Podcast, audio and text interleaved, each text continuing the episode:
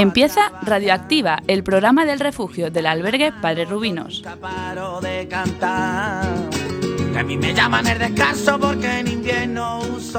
Todos los jueves del mes podrás escucharnos de 6 a 7 de la tarde aquí en la emisora Cuac FM la 103.4. También nos puedes seguir en directo desde la página web www.cuacfm.org. Soy un de la vida que yo no tengo nada que ver con los bigotes señoriales que se pasean por Jerez. Arranca otro Radioactiva más. Finalizando el mes y ya bien entrada la primavera, aunque el tiempo no acompañe, el programa de hoy viene cargado de temas muy diferentes y concretamente de aspectos que nos harán pensar a todos y a todas. Abriremos con una reflexión sobre el maltrato a los animales. Una nueva voz será la encargada de contárnoslo. Loli Geijo será en unos minutitos. En los deportes, Suso Lariño nos propone otra reflexión sobre la ética y los valores del deporte a raíz de un acontecimiento lamentable acontecido hace unas semanas. En Todos por Igual nos visitará un periodista para dar una visión sobre el tratamiento de los medios en relación a los temas sociales. El encargado de hacer la entrevista será Juan González. Seguiremos con música brasileña de manos de María da Silva en Espacio Musical.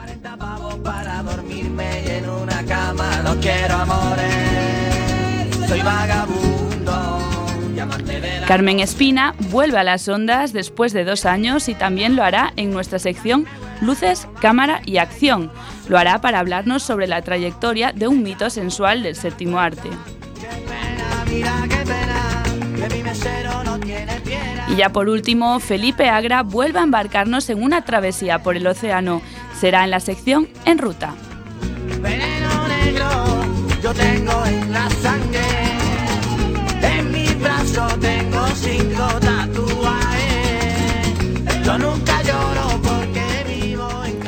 este programa está realizado por muchas personas del refugio del albergue Padre Rubinos. Algunos nos acompañarán hoy aquí con sus voces y otros nos escuchan desde el refugio.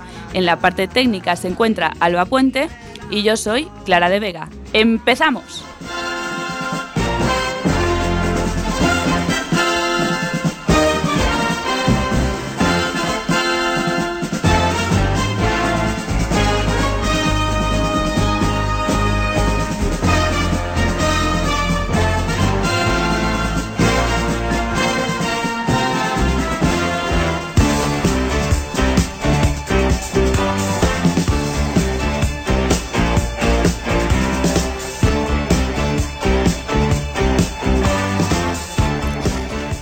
Pues comenzamos el programa de hoy, como siempre, presentando a las personas que nos acompañarán durante toda esta hora. Comenzamos por el fondo María da Silva. Muy buenas tardes. Muy buenas tardes, Clara. Muy buenas tardes, Juan González. Buenas tardes. Muy buenas tardes, Suso Lariño. Hola, buenas tardes, Clara.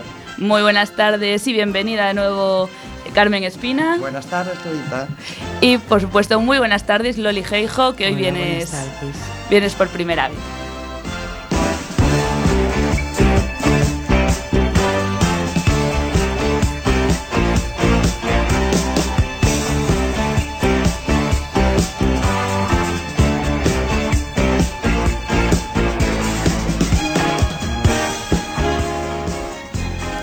Y estamos ya en el decimoséptimo programa de esta temporada, que se dice pronto. Y como dijimos al inicio, hoy estará llena de reflexiones que nos harán pensar. Empezamos con la primera, cortesía de una principiante. Loli Geijo viene por primera vez a los estudios de CUAC para hacer una crítica y reclamar los derechos de los animales. La escuchamos.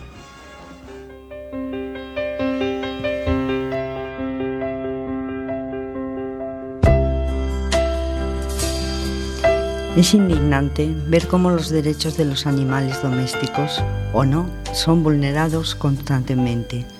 Cada día vemos casos aterrantes en perros y gatos. Estos últimos, por ejemplo, han vivido con personas mayores que luego han muerto y después de esto, y en muchos casos, en vez de ser llevados a un refugio o una protectora, quedan en el desamparo de la calle, siendo indirectamente maltratados sin comida ni agua, llegando a ser atados con cadenas y abandonados a su suerte, haciendo un repaso por la Declaración Universal de los Derechos de los Animales, nos encontramos las siguientes consideraciones a tener en cuenta con los animales. La Declaración Universal de los Derechos de los Animales considera a todo animal en posesión de derechos, que el desconocimiento y el desprecio de dichos derechos han conducido y siguen conduciendo al hombre a cometer crímenes contra la naturaleza y contra los animales. Que el hombre comete genocidio y existe la amenaza de que siga cometiéndolo. Que en el reconocimiento de la especie humana los derechos de la existencia de otras especies de animales constituye el fundamento de la coexistencia y de las especies en el mundo, que la educación debe enseñar desde la infancia a observar, comprender, respetar y amar a los animales. Es difícil comprender lo que perciben tus ojos cuando puedes observar que perros callejeros salvan vidas y no piden nada a cambio, porque va en su naturaleza. Son honestos, graciosos y no veo prudente maltratarlos. Existen las cuidadoras de colonias callejeras que se esfuerzan en proporcionarles comida, agua e incluso pagan de sus bolsillos a veterinarios. A pesar de todos estos esfuerzos, seguimos percibiendo cómo la gente sin escrúpulos les tiran piedras, les dan patadas o llegan a envenenarlos. No hay derecho.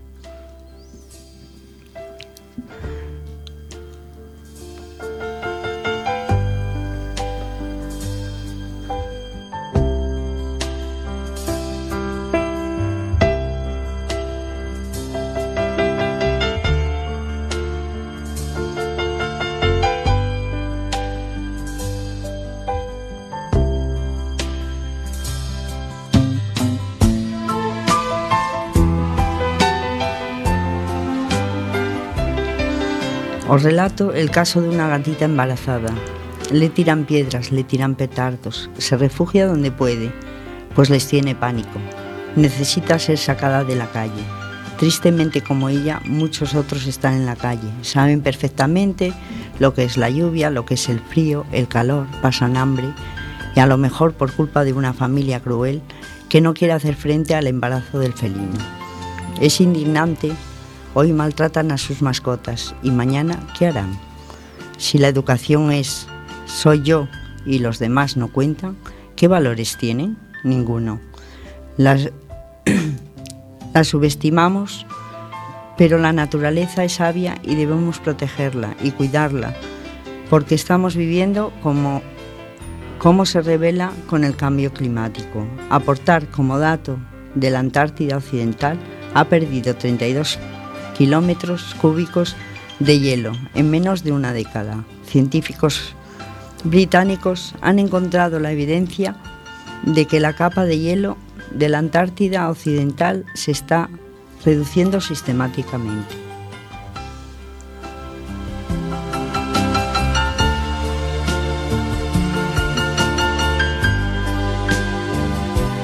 Tenemos que concienciar a las nuevas generaciones de que vivir con un perro, un gato o mascota da mucha satisfacción y mucho amor. Los animales nunca te decepcionan, te protegen como si fueras del propio cachorro. Los seres vivos, tal y como, tenemos que protegernos, protegerlos.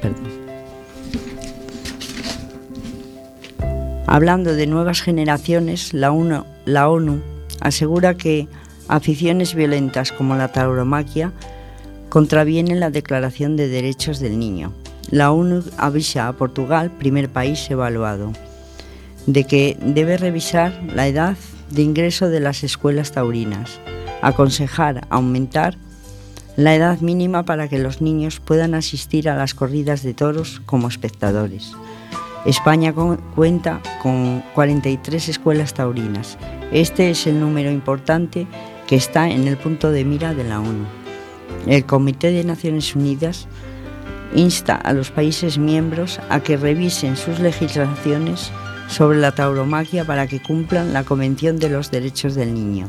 El comité está preocupado por la salud mental y física de los niños expuestos a la violencia del torero.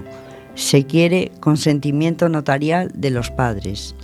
Urge emprender, emprender investigaciones que determinen el impacto de la infancia del alcance de la violencia física y mental de la tauromaquia.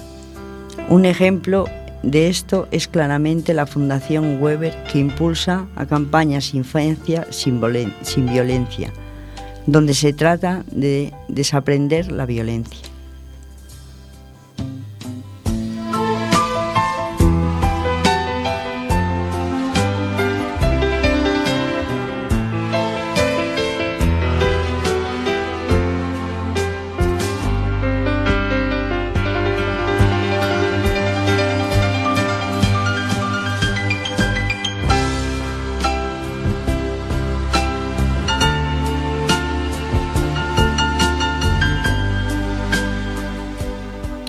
Por otra parte, y no menos importante, es el ejemplo a la caza. Encontramos caza en numerosas especies animales. En lo referido a los animales domésticos podemos mencionar a los galgos, que son usados, los manipulan para cuando dejan de ser útiles. Colgarlos, atar los árboles en medio del monte sin agua ni comida, dejándolos morir lentamente y sin esperanza. Y yo me pregunto, ¿qué va a ser de este mundo si no enseñamos a respetar a los seres vivos? Tenemos que acabar con esta lacra de matar por matar. Nadie debería de tener poder en sus manos para acabar con una vida de otro ser vivo. Hay que amarlos, pues ellos lo hacen incondicionalmente por nosotros. Vivir con una mascota, sea animal que sea, es la mayor satisfacción que podemos tener las personas. Somos crueles por naturaleza, pues no respetamos las vidas de los demás. Os invito a demostrar el amor y la confianza que ellos depositen en los humanos. Os invito a quererlos, amarlos, porque ellos sabrán agradecértelo. Luchemos todos para educar a nuestros jóvenes y a respetar la vida como si fuera la vida, eh, como si propia vida se tratara, ya que hay sitio para todos.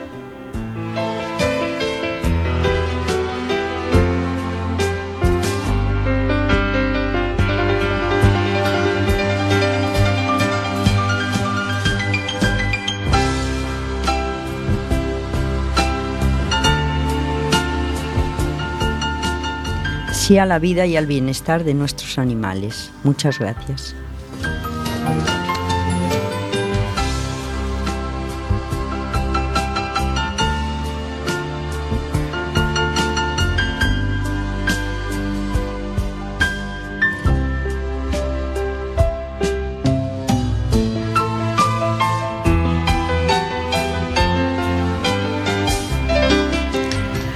Pues muchísimas gracias Loli por recordarnos estas injusticias y atrocidades que se hacen a los más indefensos, animales que no pueden defenderse ante los caprichos de los seres humanos. Una desgracia, esperemos que esto no quede en papel mojado y despierte algunas conciencias. Gracias. Y seguimos con los deportes con su solariño, que creo que también nos traes algo así para reflexionar, ¿verdad? Lo escuchamos.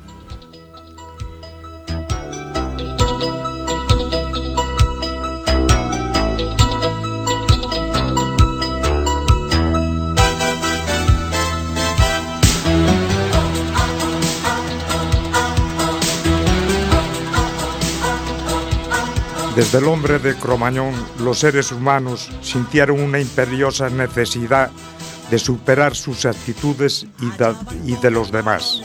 Así nace el deporte.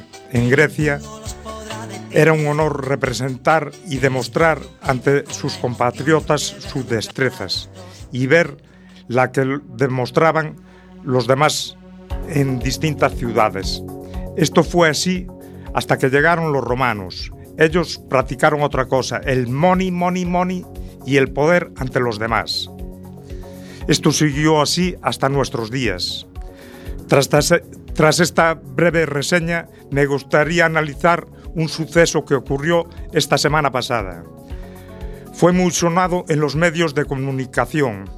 Se trata de una reyerta campal que tuvo lugar en un partido de, de fútbol infantil en Canarias. Una pelea entre padres de jugadores de niños. Lo grave de todo esto no fue nada puntual, sino que a través del tiempo ocurre con mucha frecuencia. Padres y madres que deben ser la base y el ejemplo de las futuras generaciones, libres de violencia, racismo, machismo, sin ningún tipo de perjuicios. Fueron, fueron los primeros en demostrar todo lo contrario.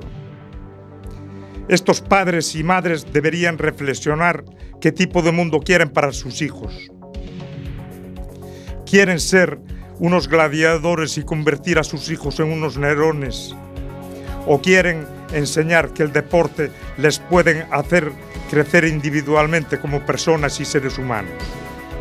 Reflexionen y piensen qué tipo de personas quieren hacer.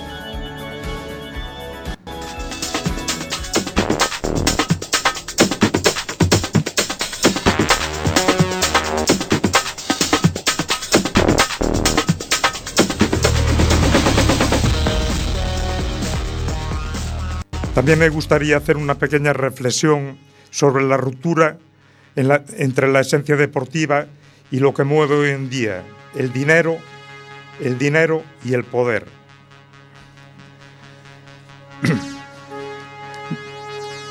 En en tiempo de nuestros abuelos, la fama es algo lógico. Lo grave, que es lo que mueve el deporte, las marcas, los mecenas y la, y la, misma prensa influyen de manera tajante en lo que es el deporte. Deportistas, entrenadores, árbitros, jueces, público, todos y nosotras en general es lo que mueve el juego. Los valores, los valores esenciales que, que deben primar en el deporte ya no existen. Y lo social es el fútbol y y no vale para nada. Hoy en día, desde la niñez, se está trabajando de una manera que no es humana. Se están, se están creando se están creando seres seres que, que son objetos. Los médicos deportivos que debían cuidar a los niños están haciendo robots.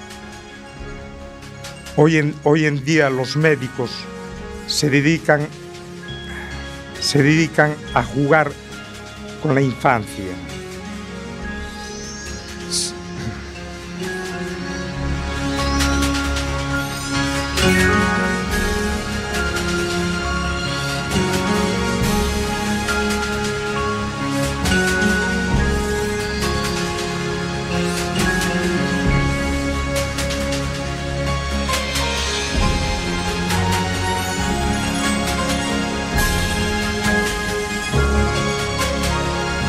Pero bueno, pero bueno, existe una luz que alumbra el mundo del deporte. Son aquellas personas que sí creen en los beneficios del deporte. Personas personas que enseñan a pasar el tiempo jugando, por ejemplo, el fútbol sala.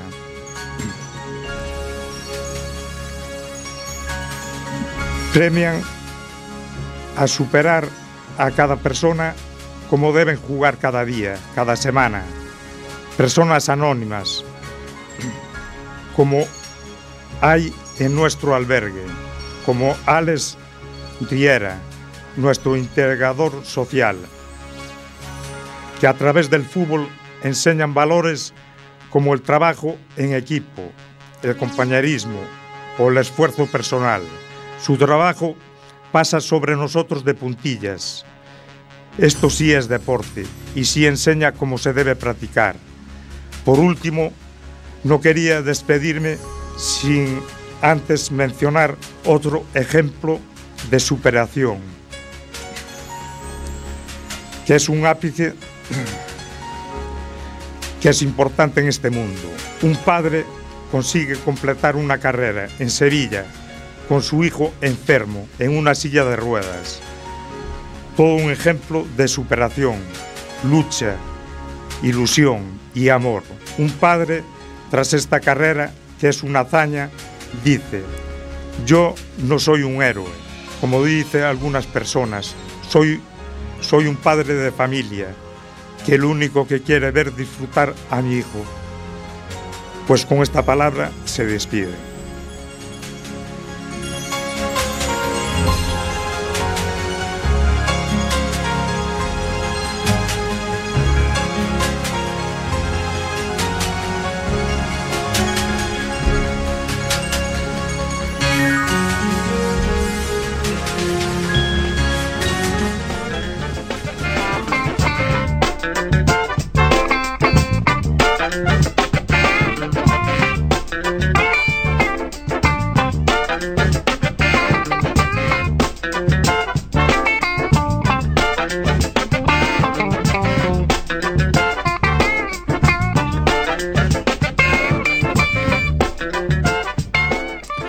Pues muchísimas gracias, Uso, por hacernos reflexionar sobre los beneficios del deporte, sobre los valores que, como decías, muchas veces se ignoran y desaparecen en contraposición, bueno, pues a, las a la competitividad y, y a las marcas y bueno, a un montón de factores que influyen. Bueno, es una desgracia. Nosotros seguimos aquí en Radioactiva el programa del refugio del albergue Padre Rubinos cuando son las 6 y 21. Estamos en directo en Cuac FM en la 103.4. Recordad que también os podéis seguir en la página web www.cuacfm.org. A continuación, en Todos por Igual, eh, nos visita un periodista que, bueno, ¿por qué no decirlo? Pues me voy a, a permitir la libertad de decir que también fue un gran profesor para mí y, nos va a hablar un poco sobre el tratamiento de, los medios de comunicación hacia esos temas que nos, pues que nos atañen directamente ¿no? al, albergue, eh, pues sobre la exclusión social y sobre temas eh, relacionados con la sociedad en general. Lo escuchamos es a continuación. No se vayan.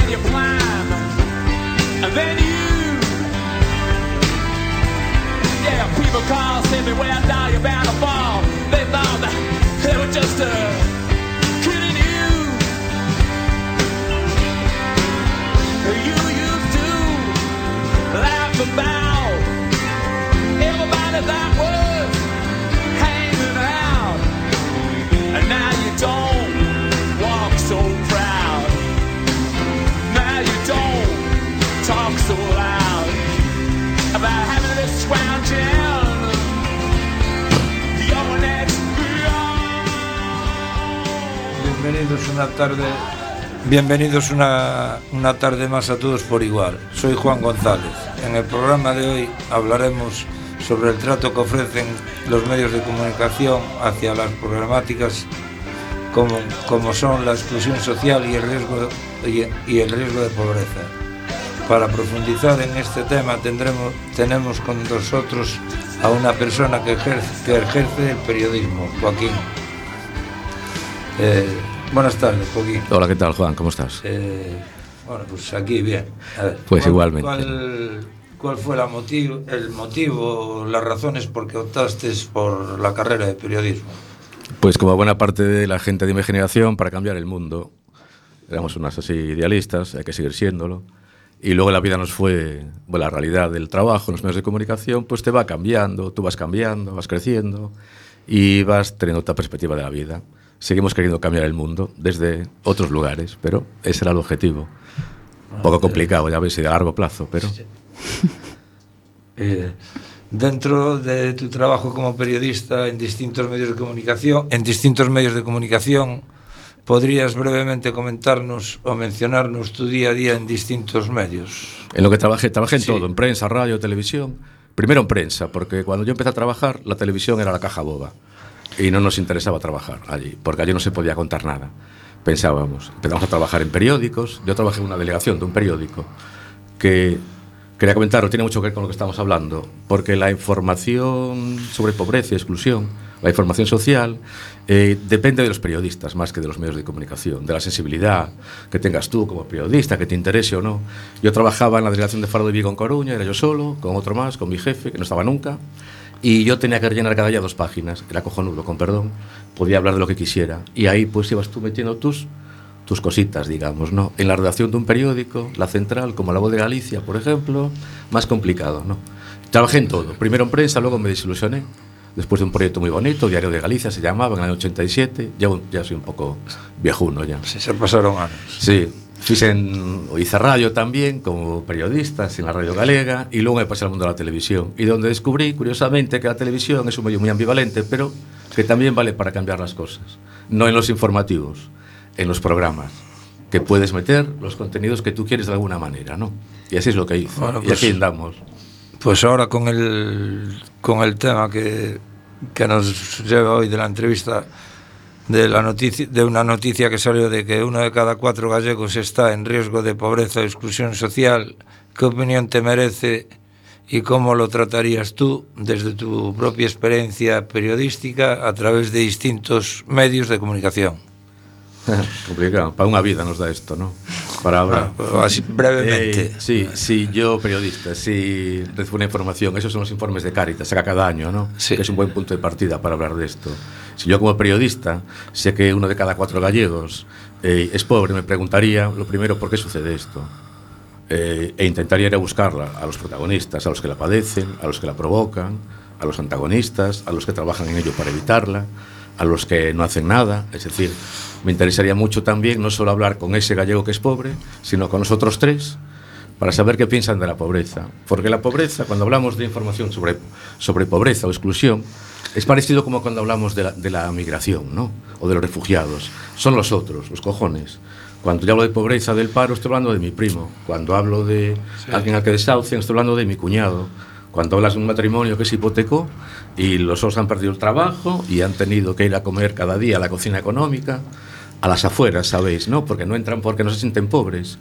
Estoy hablando de unos amigos. Eh, no son los otros. Los pobres somos todos en el fondo, ¿no? Porque no es un problema privado. Me recuerda mucho cuando hablábamos de la violencia de género hace años, ¿no? Machista, perdón, de género. Solo hay un género que la padece generalmente, que es la mujer, ¿no? Cuando hablábamos de violencia machista se entendía que era algo privado. Con la pobreza nos parece lo mismo. Ah, ese será porque es pobre. ¿Sabes? Sabrá porque es pobre. Casualidad, mala gente, delincuente. No, muchacho. Eh, cuando uno es pobre es porque alguien es un poco más rico, ¿no? Es lo que yo pienso, ¿eh? Eh, hasta que hasta que cierto punto los medios de comunicación están involucrados con la pobreza o exclusión social. Los medios poco, cada, los medios tienen su interés. Son empresas para ganar dinero, beneficios, la publicidad manda. Eh, al corte inglés, me perdón, a algún, algún gran almacén no le interesa que al lado de la gran página en la que anuncia las rebajas o la primavera ha llegado haya una información que dice 12 desahuciados secuestran a 12 banqueros en una sucursal de, de un banco determinado. ¿Por qué? Pues porque choca contra, contra su modo de ver la vida, contra la comodidad esa en la que residen los otros tres gallegos, de los cuatro que hablábamos, que no son pobres, ¿no? Pero hablamos de ella de todas formas, ¿eh? ¿Sabes por qué se habla de, me da la impresión a mí a veces, de la pobreza? Porque es una forma de curar la mala conciencia que tienen los medios alguna vez, algunos periodistas, yo posiblemente también, y también es una forma de amortiguador social. Cuando yo leo que hay pobres, es- en el fondo estoy pensando qué suerte tengo, que no soy pobre, y eso me hace cómodo y me hace sentir bien. Pero el problema, en el fondo, es un modo de vida, ¿no? Un sistema que para funcionar tiene que hacer pobres a unos. Eh, ¿Crees que habría otras maneras de informar sobre el riesgo de pobreza y exclusión social para que surtiera una influencia positiva en la sociedad? Claro, deberían estar en lo que llamamos los periodistas, la agenda diaria de la actualidad. Cada día en los, en los periódicos, en las redacciones, se reúne la gente para hablar, hoy de qué va la historia, ¿no? Siempre hablamos de diez cosas. Los políticos que hablan de estupideces que no nos interesan a nadie, porque son como cotilleos nada más que se desmienten unos a otros, ¿no? Hablamos lo que ganan las empresas, las multinacionales, hablamos de lo idiota o no idiota que es Donald Trump, el nuevo presidente sí. del mundo, hablamos de esas cosas, ¿no? Pero en realidad la pobreza solamente nos interesa cuando sucede algo que podemos vender, por decirlo de alguna manera. Sí. Con que abro un telediario, por ejemplo, ¿no? de televisión. Desde que hay video, video walls, no sé si, os dais cuenta, esas grandes pantallas, sale el presentador delante. Yo no abro con la noticia más interesante, abro con la noticia que tiene mejores imágenes. Cuando el niño desapareció en la playa muerto, abrimos con ella. Claro, cojonudo. Ahí está. Pero es interesante abrir así, pero también es interesante abrir al día siguiente. Y ese día es interesante no contar la historia de ese niño, sino la de los mil niños que mueren cada día en esa historia. Se los medios, son los periodistas los que hacen los periódicos, los medios, por lo menos antes. Ahora ya no están así. Y están centra, un poco bueno, más controlado. Centrándonos un poco más en tu labor como periodista, Yo soy en, vago, tu, pero bueno. en tu trayectoria en distintos medios como prensa, televisión, radio, eh, ¿cuál es con el que te quedarías y por qué? Yo con todos, me quedo con todos, cada uno tiene su historia. Lo que pasa que, bueno, la prensa es complicada. Para hablar de estos temas, te refieres, ¿no? Sí, sí. Es complicado ir a, ir a venderle cada día a tu jefe. Tengo, tengo una historia cojonudo. Me vais a perdonar el lenguaje. Un dragota que acaba de meter así un viaje a, a una señora porque iba ciego y no podía, pero en el fondo es eh, compositor de música, es eh, licenciado en químicas y tiene una historia muy chunga. Cada día no puedo vendérsela porque me canso yo y se cansa mi jefe, ¿no? Empresa es complicado, excepto cuando, como decía antes, en una delegación tú estás solo con otros dos y tú te haces la agenda diaria y dices, hoy vamos a colar esta, ¿no? A lo mejor el de Vigo te dice, pero tío, siempre estás igual. Bueno, pues sí. Vale, hoy lo quito, mañana no. La radio es maravillosa para esto, porque en la radio se cuentan historias. La radio lo que importa es las historias. Y todos tenemos una historia, porque la vida y la historia no son más que historias, ¿no? Y la literatura, todos son historias, nada más, ¿no? Entonces, la radio tiene esa... No, los, no lo de los informativos, que también. Hablo de los programas, de lo que hacemos cada día, de lo que escuchamos en Coruña, la SER, por ejemplo, gente que yo conozco, pues que Sí. intenta bajar a la calle a ver lo que pasa. La radio es cercana porque eh, sales, llevas una unidad móvil pequeñita, que es una mochilita, y ya estás contando, ¿no? La tele es muy interesante también, no los informativos, que son un coñazo y están todos, no sé si os dais cuenta, todos los telediarios de todas las televisiones cuentan cada día las 11 mismas noticias, como si en el mundo no pasara nada más. Pero es muy curioso, ¿no? Cuando las comparas. La televisión es maravillosa porque en los programas te permite hacer historias, contar historias que son lo que a la gente nos gusta que hablen de nosotros. Pero que hablen, pero no que hablen anecdóticamente de, lo- de la, de la tristeza, ¿no? O con esa carga así, digamos, que tenemos los que estamos cómodos, que tenemos de complacencia, ¿no? Con el que lo pasa mal. No, porque las desgracias no nos gustan. Las cercanas, ¿eh? Las lejanas sí. Que hablen de los que se mueren lejos, ah, nos encanta, no nos da igual. Pero que hablen de los que se mueren cerca, no, porque nos incomoda. Estás hablando de, de que los eh, medios de comunicación a veces no informan ¿no? sobre la pobreza o la exclusión social.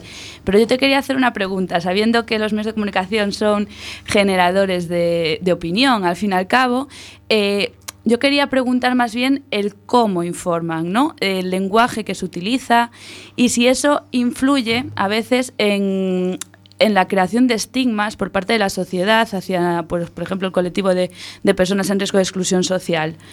Eh, claro, claro, el lenguaje nos delata, ¿no? El lenguaje, hablar es pensar y casi siempre hablamos como pensamos. O si disimulamos, disimulamos poco tiempo. Cuando escribes es más fácil porque puedes rectificar y editarte. Cuando hablas en la radio, como yo ahora, yo solo soy dueño de lo que opino yo. Habrá personas escuchando que dirán, pues este tío es idiota, ¿qué está diciendo? Bien, eso es la vida. Tú piensas de una manera, yo pienso de otra, y lo bueno es poder contarla, ¿no? El problema con ese tipo de informaciones, que yo, eh, vamos a ver, yo estudié en la facultad, y tú también, eh, Clarita, que los medios de comunicación tienen una función que es mediar entre la sociedad y el poder. Es decir, nosotros le decimos al poder lo que necesitamos y el poder nos dice lo que quiere contarnos. ¿Qué sucede? Que los medios de comunicación cuentan más lo que le gusta al poder que lo que necesitamos nosotros. Ese es el juego. El lenguaje luego, claro, el lenguaje nos delata a todos, ¿no? Claro, ¿Cómo se cuenta? Bueno, pues mecánicamente. Por eso, las, por eso la, el mecanismo informativo, qué, cómo, quién, dónde, cuándo, por qué, eh, la fórmula de las, ¿no? de las, las 6 W, a mí solo me interesa una, el por qué. ¿Qué es lo que nunca cuentan, por ejemplo, los informativos en televisión? Todo el día nos están contando que los yihadistas son malísimos y que están destruyendo Palmira, una ciudad que tiene monumentos. Nadie nos cuenta por qué pasan esas cosas todos los días, ¿no? Uh -huh. Las causas, que es, que es, sí, sí. es, lo que es lo que interesa, ¿no? Profundizar. Llueve, sí, tema. ya sé que llueve, pero cuéntame uh -huh. por qué llueve, ¿no? Pero bueno, bueno, qué coñazo estoy largando. ¿eh? A, a, nivel personal, a nivel personal, ¿cuáles son los temas que más te gusta tratar? Todos, los que tengan que ver con las personas, desde que se levantan hasta que se duermen, y mucho más cuando sueñan. Los sueños de las personas son lo bonito, porque bueno, la realidad. Además del periodismo, lo compaginas también con la docencia, ¿no? Sí, Comentas con tus alumnos experiencias o trabajos realizados en medios de comunicación sobre a pobreza, a exclusión social... Sí, comenta, aquí hai uns cuantos alumnos por aquí. una, pandilla, buena gente, sí. sí. Ellos saben que si eh, teníamos clase los lunes siempre, yo soy de clase un día a la semana. Si el día anterior o la semana anterior hay una información que tiene sentido, ahí vamos a comentarla, ¿no? Y luego en los trabajos que hacemos a veces también hablábamos en el ciclo de integración social, hacían trabajos en la segunda evaluación siempre, sobre la pobreza, exclusión, sobre, visitábamos los refugios, siempre los obligo, los obligo a que intenten hablar de estos temas, sobre todo en un ciclo, porque yo doy clase en DFP, perdón, ¿no? sobre todo en ciclos como este, de integración social. Claro, eh, la pobreza es que la realidad. Sabemos eh, que actualmente eres productor de programas. Por obligación. ¿Cómo planteas o te sientes en este nuevo proyecto? Bueno, ya llevo muchos años, pero bien, nada, bien. Y, Hay que tirar para y, adelante. Bueno, en relación que... con, est con o sea, ¿qué diferencia hay de o sea, de antes que trabajabas trabajar para otros o trabajar para otros para ahora que ya produces tú, o sea, que no yeah. no te imponen bueno, a mí, a mí, me gustaría trabajar menos, también lo digo, y ganar más, como casi todos. Ah. Pero lo llevo intentando practicar toda mi vida. Eh, ganar lo más posible con el, menos, con el menor esfuerzo, ¿no? Cuando trabajas para otro, bueno, pues trabajas para otro. Te putea a veces, a veces tú se la cuelas. Bueno, hay un, hay un juego. Cuando ah, trabajas pues... para ti, eh, es que es lo mismo. Porque al final, ese otro que me puteaba, que era muy feje, ahora puede ser mi cliente. Tengo que convencerlo de que me compre las, los productos que hago yo. Bueno, pues... ¿Qué pasa? Que mis productos, los que yo hago, sí que voy metiendo más cositas que, del, por ejemplo, de temas de lo, como los que estamos hablando, ¿no? ¿Por qué? Porque no hay así una vigilancia, entre comillas, tan cercana, que casi nunca la hay en los periódicos, ¿eh? ni en los medios. La censura, los periodistas tenemos un problema y es la autocensura, más que la censura directa, salvo los informativos, ya digo. Los informativos se controlan todo. Bueno, te estamos un poquito mal de tiempo. Yo para terminar quería hacer una última pregunta.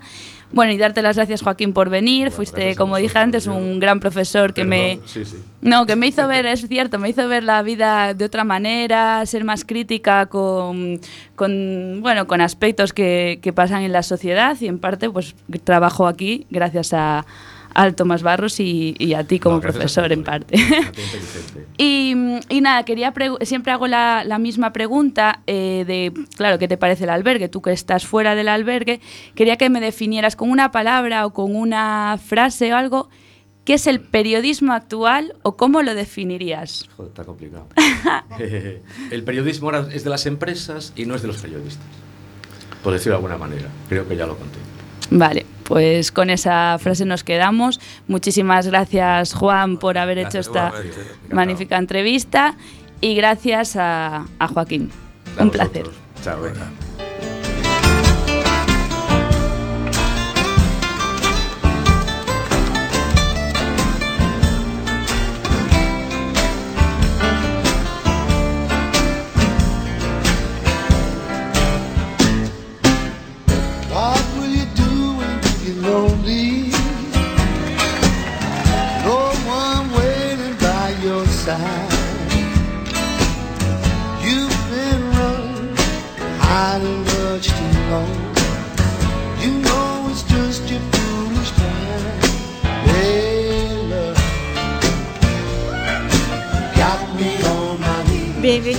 espaço musical. Mi nombre es da Silva. Hoy haremos um breve recorrido pela história das canções mais destacadas de Brasil, que também tiveram êxito mundial.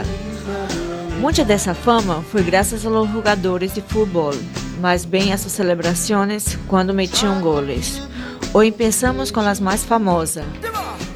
Nossa, nossa, assim você me mata. Ai, se eu te pego, ai, ai, se eu te pego, ai, delícia. Ai, se eu te pego. A canção de Michel Teló tem origem de antigo. A primeira versão da canção apareceu a finais de 2008 em Porto Seguro, na costa sul do estado de Bahia. Em essa época, a letra era diferente. Em lugar de dizer de sábado na balada, se cantava sábado na cabana, que segundo o compositor é papo noturno em Feira de Santana. A canção foi um êxito regional. Ai Se Eu Te Pego se convertiu em êxito em estado de Bahia em 2010 e atraiu a atenção de outro grupo musical chamado Garota Safada, de Ceará. Depois de êxito, vino a terceira versão da canção.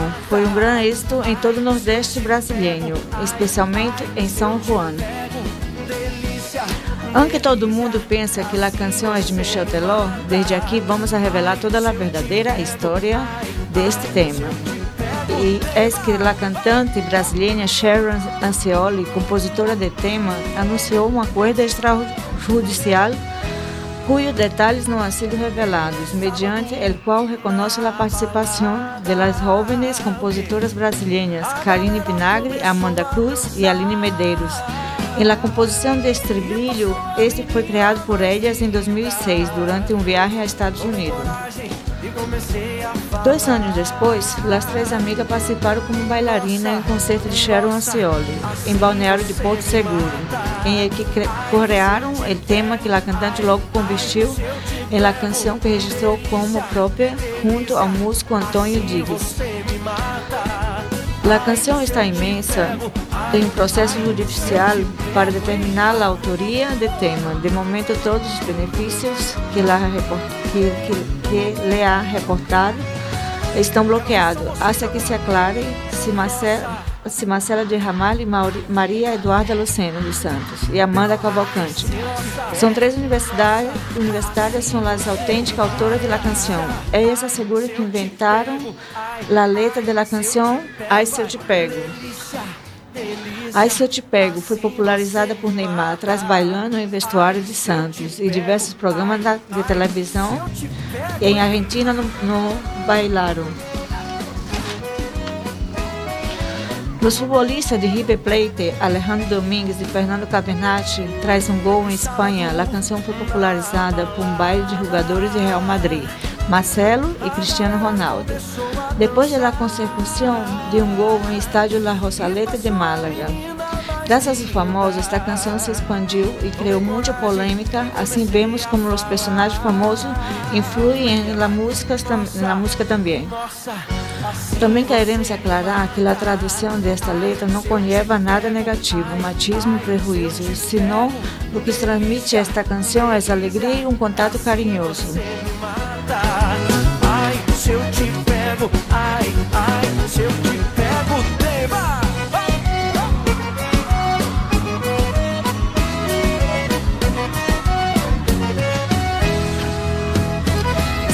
Outro tema brasileiro de la fama internacional. Ele chegou quando a popular canção foi lançada mundialmente em 13 de abril de 2012, através da música discográfica Universal. Hablamos da canção Balada Boa de Gustavo Lima. Se convertiu em êxito em la maior parte da Europa, ao igual que a canção Michel Teló, Ai Se Eu Te Pego, convertendo-se em um grande êxito em los Países Bajos. Vou adorar, vão nessa gata. Me liga mais tarde, tem balada. Quero curtir com você na madrugada Dançar, pular Até o sol raiar. Gata, me liga mais tarde, tem balada. Quero curtir com você na madrugada Dançar, pular Que hoje vai rolar o tchê tchê. E terminamos este repasso com a última canção, com o êxito em Brasil menos impactante, pero el vídeo oficial de futebol temática La canción cuenta con una pequeña aparición del futbolista Neymar. Anota un pênalti con los colores de su país y dirige hacia ellos y se pone a bailar haciendo la chu cha cha cha. Nos referimos, eu quero chu, eu quero cha.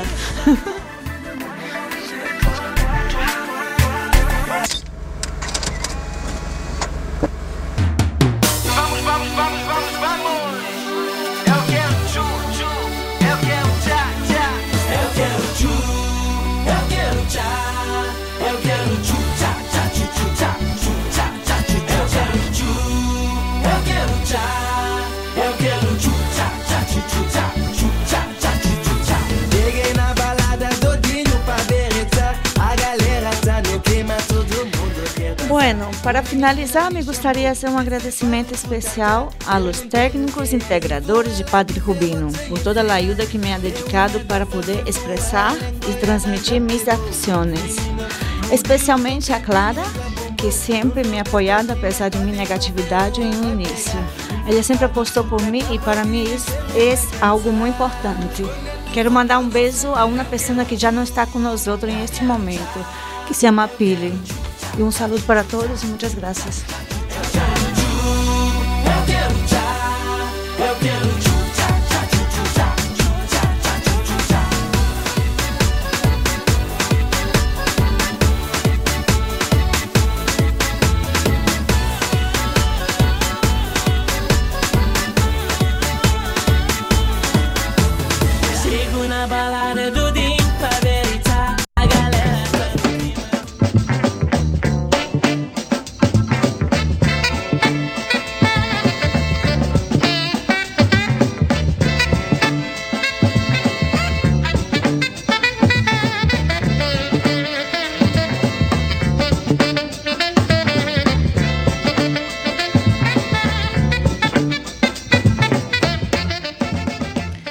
Pues muchísimas gracias María da Silva por venir, acercarte hasta, hasta aquí, hasta Cuac FM, a hacer este programa y es un placer para mí eh, pues poder contar con tu, con tu apoyo. Espero que no sea la última vez que vengas y eres maravillosa. Gracias María. A continuación, eh, Carmen Espina, no sé si la recordaréis de anteriores temporadas, que dejó una buena actuación, vuelve eh, con luces, cámara y acción eh, para hablarnos de la trayectoria de un mito sensual, el mito por antonomasia de, de- del séptimo arte, nosotras que Marilyn Monroe. Eh, la vamos a escuchar ahora. Recordad, estamos en Radioactiva, el programa del albergue Padres Rubinos. Son las 6 y 48 minutos ya terminando el programa. Estamos en directo en Cuac FM.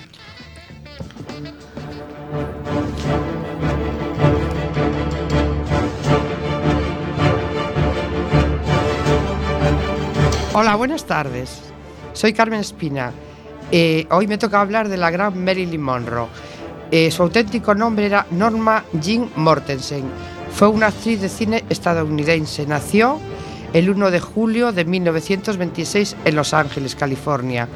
Falleció el 5 de agosto de 1962 en Brentwood, California. Su estatura era de 1,60. En cuanto a su biografía, era hija de madre soltera, Gladys Mortenson. Marilyn vivió en varios orfelinatos.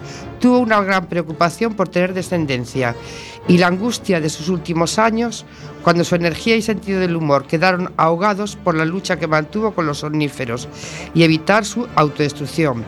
Pero 50 años después de su muerte, todavía está viva en el recuerdo del gran público. Es el mito del siglo, del siglo presente, y su muerte está rodeada de grandes incógnitas. Tuvo una azarosa vida amorosa, dos matrimonios con dos grandes ídolos de Estados Unidos, el campeón de béisbol Joe DiMaggio y Arthur Miller. Este es un gran dramaturgo de nuestra época. También se la relacionó sentimentalmente con los hermanos Kennedy, John y Robert, respectivamente. Aquí se ven las contradicciones de la mujer que se convirtió en la imagen del sex appeal durante décadas, hasta el día de hoy, pero que jamás tuvo una duración duradera con, con ningún varón. Ahora hablaremos de su vida profesional. Ella empezó a trabajar como modelo y más tarde empezó su carrera en Hollywood a finales de 1940, apareciendo en muchos pequeños papeles con un contrato que tuvo con la 20th Century Fox. Participó en La jungla del asfalto y Eva al desnudo. Su primer gran papel protagonista lo obtuvo en la cinta de 1952 Don Brother to Know, pero las, principales películas las comentamos a continuación. Empezamos con los caballeros las prefieren rubias, rodada en el año 1953 del director Howard Hobbs. Thriller. Gracias a sus cualidades persuasivas, consigue enamorar a Gus Edmond, que es capaz de hacer cualquier cosa por ella. Le regala joyas, ropas, etcétera, todo lo que pilla. Pero el padre de este, llamado Holmes Edmond, que solo ve a Lorelei Marilyn, a una cazafortuna sin cerebro, Pers- A pesar de todo ello, prefieren casarse en Francia y zarpan en Ile, de París. Finalmente, las chicas abordan eh, el barco. A las dos les gusta verse acompañadas de todos los hombres que conocen durante el viaje. Antes de zarpar, Holmes Edmond envía a un detective privado llamado Ernie Marlon para que vigile a Lorelei y consigue pruebas que convencen a su hijo de que solo la quiere por su dinero un amigo y me han con llave. ¿Por qué no ha tocado el timbre? Ah, no se me ha ocurrido, qué tonta soy.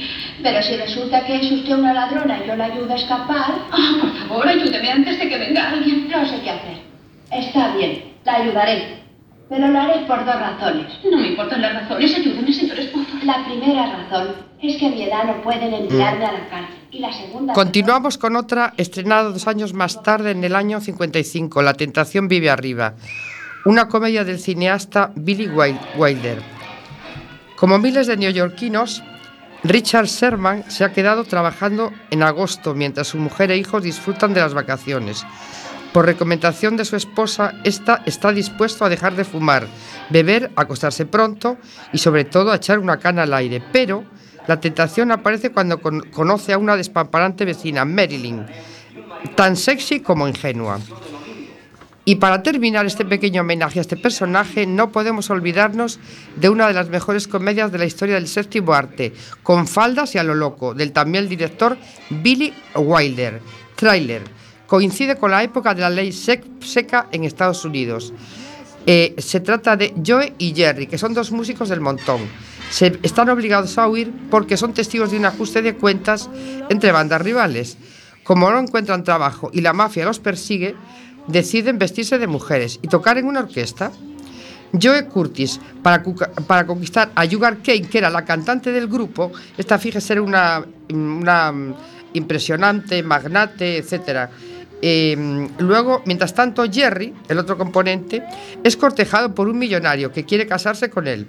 Esta película obtuvo un Oscar, seis nominaciones, tres Globos de Oro, Mejor Película de Comedia, Actor Lemon, Actriz Monroe.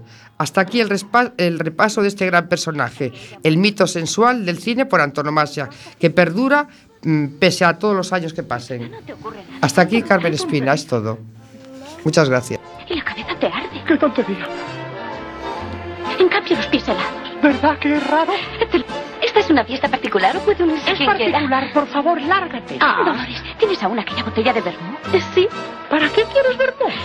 Trece chicas en una litera, eso trae mala suerte. Doce tenéis que marchar. ¡Josephine! ¡Josephine,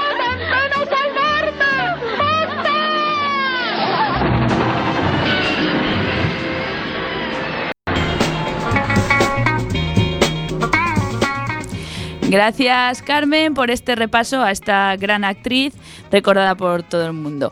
Vale, eh, seguimos con eh, Felipe Agra. Ya al final del programa estamos a, son las 6 y 53. Nos va a contar un viaje que hizo por el océano. Lo escuchamos en ruta.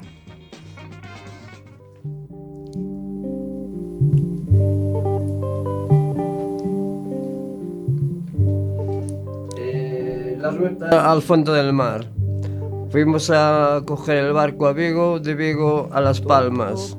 Allí hicimos gasoil y, y comida, porque iba, íbamos a, a, navegar 20 días hasta llegar a Nigeria. Y en Nigeria empezamos a faenar. Fue donde y, y mi amigo empezamos a, a, coger una gran confianza, uh, más allá de los límites de, de, de, de dos amigos del mar. Hacíamos la misma guardia. Yo salía a las 5 y él salía a las, a las 6. Yo andaba de segundo maquinista y él de patrón de costa. Y, yo salía a las 5 de la, de la mañana, él salía a las 6 y yo le tenía unos langostinos preparados. Y así empezamos a hablar, hablar, hablar durante cuatro años. Después de cuatro años eh, me dijo que se iba para un superpetrolero de 300 metros de eslora.